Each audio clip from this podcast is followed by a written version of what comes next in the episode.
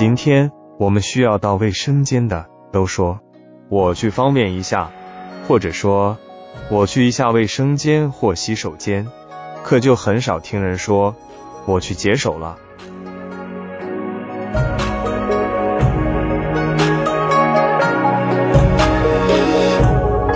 如果要是把时间往前推二十年，那么环境又不一样了。假设有人需要大便和小便的，无论男女，也不论老少，都是说我去解手。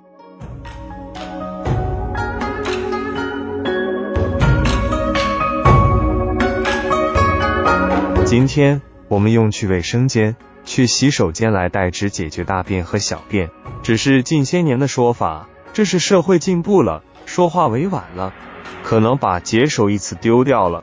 其实。解手这个词不光历史长，它还是有出处的。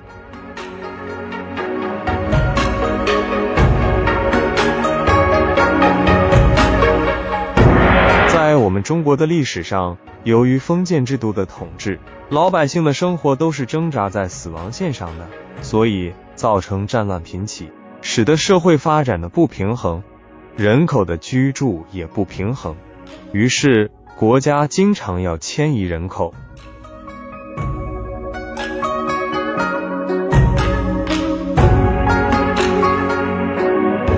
在明朝开国后，为了恢复和发展农业生产，有不少有见识的大臣就提出来要充实人口，要调整人口居住地，这样就让那些人少得多的地方，土地能够耕种起来，特别是那些荒无人烟的地方。能够得到开垦，这样国家才能富裕起来。大臣们的良策得到了朝廷的采纳，于是将社会比较稳定、农业经济比较发展、人口比较稠密的山西农民迁移到地广人稀、农业经济比较落后的河北、河南、山东等地。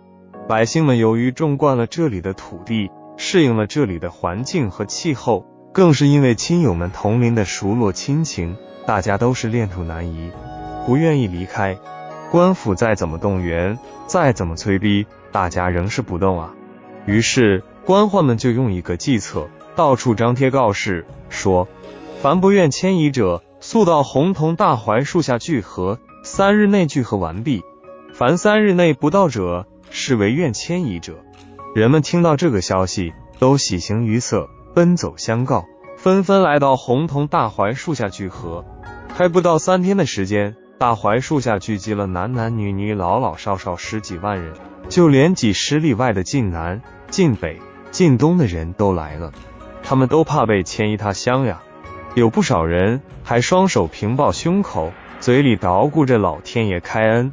就在大家沉浸在开恩祈祷之中，一大群官兵手握兵器，疾驰而来。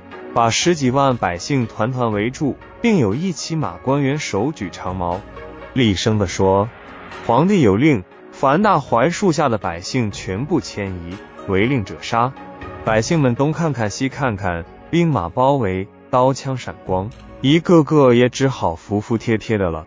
官兵们生怕百姓逃走了，于是强迫他们做了登记，然后用长绳子把百姓们拴起来，形成几条长队。走上了移民之路，在押解的过程中，由于长途跋涉，路上不免就有人要小便和大便，于是就向官兵们请求：“老爷，请解手，我要小便。”有的说：“老爷，请你解手，我要大便。”纷纷要求把绑着的手解开，去小便和大便。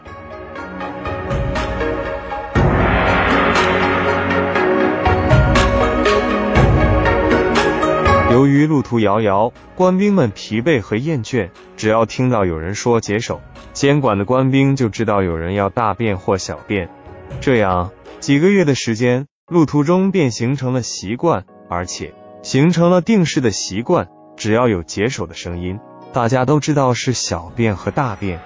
等到了目的地，这样的定式已经形成了，也就是形成了习惯。不管在移民村的哪个地方。人们就把小便和大便顺口就说成了解手，就这样，久而久之，解手就作为一种定式传来了。只要是小便和大便的，都说成解手了。于是就传播开去，越传越远，越传越久，一直传到了今天。也许将来随着社会的发展和语言的更新进步，解手这个历史文明的词汇也会被渐渐的取而代之的。